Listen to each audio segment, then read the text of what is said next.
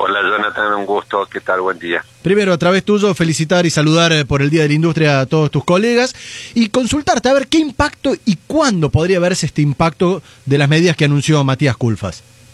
Bueno, yo pienso que son medidas que forman parte de un paquete de medidas que irán tomando eh, y que nos irán comunicando. Estas medidas tienden a, a promover la innovación en algunos casos, eh, la compra de... Hay medidas de inversión productiva con tasa diferenciada a largo plazo, que me imagino que es para bienes de capital, o sea, inversión productiva.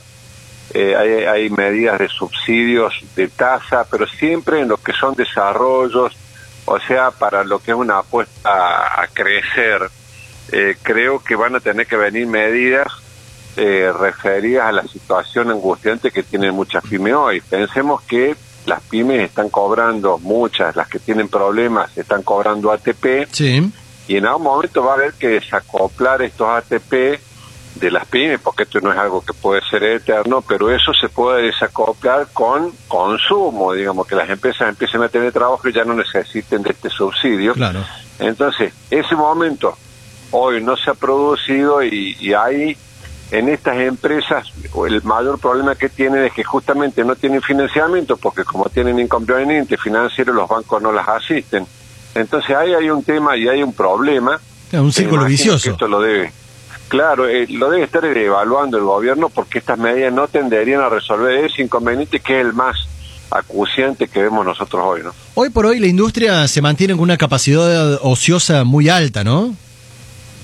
Bueno, en el en un 50% de las empresas sí, después están las esenciales y las que traccionan el campo, o sea, maquinaria agrícola que han llegado a, hoy están trabajando como antes de la pandemia, incluso en el caso de máquinas agrícolas te diría que mejor entonces, eh, hay un 50% de empresas que traen, están trabajando con un 50% de la capacidad instalada o menos, te diría. Mm. Y bueno, es el caso de las empresas que hay que prestar atención.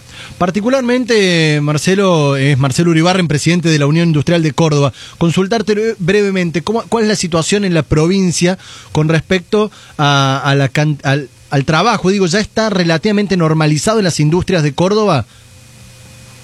Están, sí, todas están trabajando.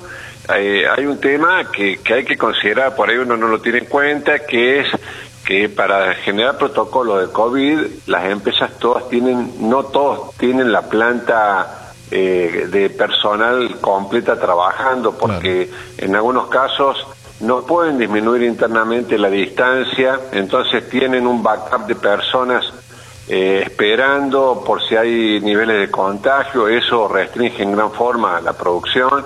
En otros casos todo se hace más lento, eh, entre, imagínate, la, empresa puede controlar eh, un protocolo interno, pero no puede controlar que una persona pueda haberse contagiado fuera y cuando esa persona entra, obviamente uno puede detectar que tiene COVID, el protocolo lo que hace es impedir que esa persona contagie a otros. Así funciona Está funcionando en toda la industria cordobesa así, pero todo eso va restringiendo de a poco la producción.